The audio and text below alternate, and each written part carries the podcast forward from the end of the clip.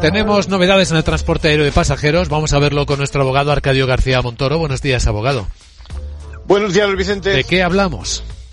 Pues de esas reclamaciones cuando se producen grandes retrasos, nos cancelan un vuelo incluso si tienes movilidad reducida o sufres alguna discapacidad en un viaje aéreo y no te atienden, ¿no?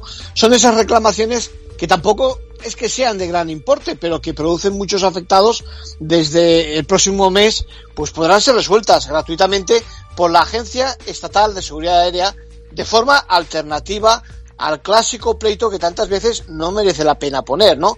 Dispondremos de cinco años para formular la queja y no hará falta la asistencia del letrado. ¿Y podrán acelerarse así este tipo de reclamaciones? Pues esperemos que sí, porque lo importante, fíjate, lo innovador, es que la decisión que tome el director de la agencia es vinculante para la compañía aérea. Y aunque, aunque la impugne, esta tiene un mes para ejecutarla. Y si no lo hace, pues podrá acudir el pasajero al, al juzgado para que la ejecute. Bueno, aparte, este pasajero siempre podrá también ejercer acciones civiles que tiene frente a la compañía aérea.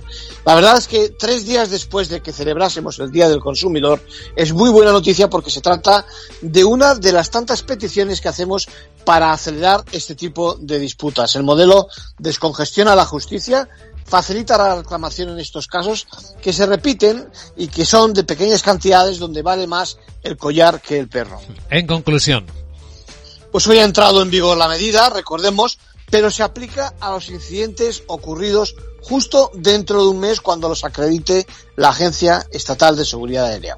Gracias, abogado.